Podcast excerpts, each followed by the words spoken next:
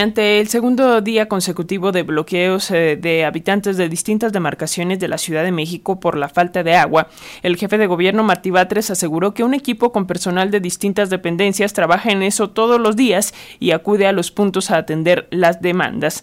Así respondió en conferencia en el antiguo Palacio del Ayuntamiento ante la pregunta de la prensa sobre si su administración atiende las solicitudes de los manifestantes en las alcaldías Miguel Hidalgo, Venustiano Carranza y Álvaro Obregón, donde habitantes del pueblo de San Bartolo Ameyalco acusan tener más de 45 días sin recibir agua en sus hogares. Para hablar de esta situación, hoy nos acompaña vía telefónica el doctor Omar Arellano Aguilar. Él es académico e investigador en la Facultad de Ciencias de la Universidad Nacional Autónoma de México de la UNAM. Muy buenos días, doctor. Gracias por tomar esta llamada. Buenos días, buenos días, ¿qué tal? Pues para comenzar, eh, ¿A qué se debe la escasez de agua en estos momentos actualmente? Eh, nos preguntamos si es un asunto de eh, alta densidad de la población, es decir, que ya somos muchos, o si es por la falta de recarga por lluvia, pero ¿qué nos dices? Sí, la verdad es que ya, bueno, somos una de las ciudades más densamente pobladas del mundo y eso representa pues una necesidad de, mm, recursos. Eh, y bueno, el agua es uno de ellos nosotros en la zona metropolitana. Perdón, permítanme.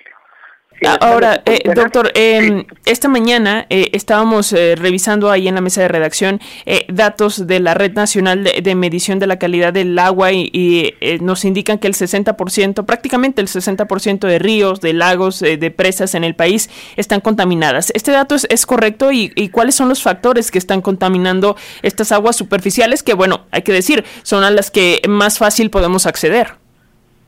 Sí, eh, bueno, es que el problema es, eh, la verdad, muy muy grande. Sí, la verdad es que los cuerpos de agua superficiales del país, en un 70%, presentan niveles de contaminación porque en general todas las aguas residuales se vierten sobre nuestros ríos. En la ciudad metro, eh, de la Ciudad de México, en toda la zona metropolitana, se, se ocupan 61 mil litros por segundo de agua. Esa agua, que es para distribución de la población, finalmente va a terminar como agua residual.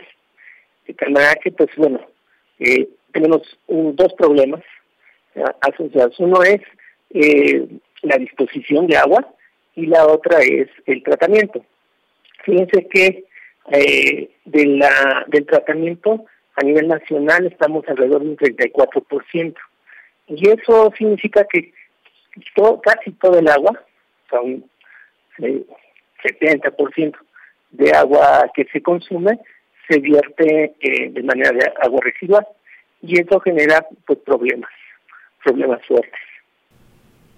Eh, doctor, ¿de qué maneras podríamos mitigar esta situación de, por un lado, de falta de agua y por el otro, de pues eh, que la que está ahí en los cuerpos de agua está contaminada?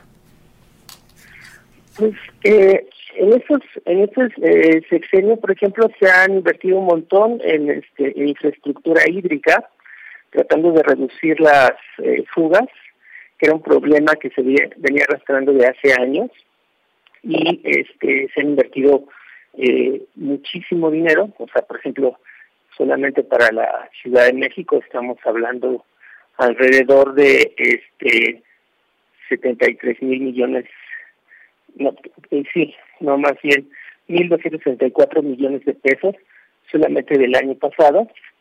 Y eso eh, ha generado pues que se mejoren los sistemas hidráulicos. Pero prácticamente no se ha invertido en plantas de tratamiento. En, en ese sentido pues toda esa agua residual no se puede aprovechar y este y constantemente seguimos explotando más eh, agua buscando esta agua en pozos profundos, los cuales además tienen el problema de que arrastran contaminantes de origen natural, como es el flúor, el arsénico, ¿no? Doctor, ¿y qué tanto impacto, digamos, ante esta, eh, esta situación, estos eh, eh, aguas contaminadas con arsénico, por ejemplo, lo que tú nos decías, qué tanto impacto tienen las medidas que podamos tomar en casa, en lo individual, como familia, digamos, que pudiera parecer a pequeña escala, pero en realidad no sabemos qué impacto pueda tener dada, eh, dado el panorama actual. ¿Qué nos dice respecto a esto? Pues hay zonas del país que tienen eh, los problemas más acentuados en ese sentido, ¿no? La zona de la laguna, en el estado de Guanajuato, ya se tienen ubicados pozos con estos contaminantes naturales y pues la inversión para poder hacer la potabilización de esas fuentes de agua pues es muy alta. Eh, ¿Qué es lo que nosotros podemos hacer? Eh, desafortunadamente no podemos actualmente tener una certeza de la calidad del agua con que se en la que se sirve no en las casas. Entonces sí es muy importante por ejemplo la instalación de filtros que nos permitan eh, eh, detener partículas que generalmente es donde están ahí los algunos de estos contaminantes. Eh, ese es un eso es un tema que está pendiente no poder tener esta certeza esta seguridad de que el agua que se sirve en las casas está libre de contaminantes. Ahora bien, hay zonas, por ejemplo, la Ciudad de México, en donde es claro que el agua que se sirve, a veces es por candeo, este, viene, arrastra muchísimas partículas. Eh, la gente se ha quejado de malos olores, de coloración del agua.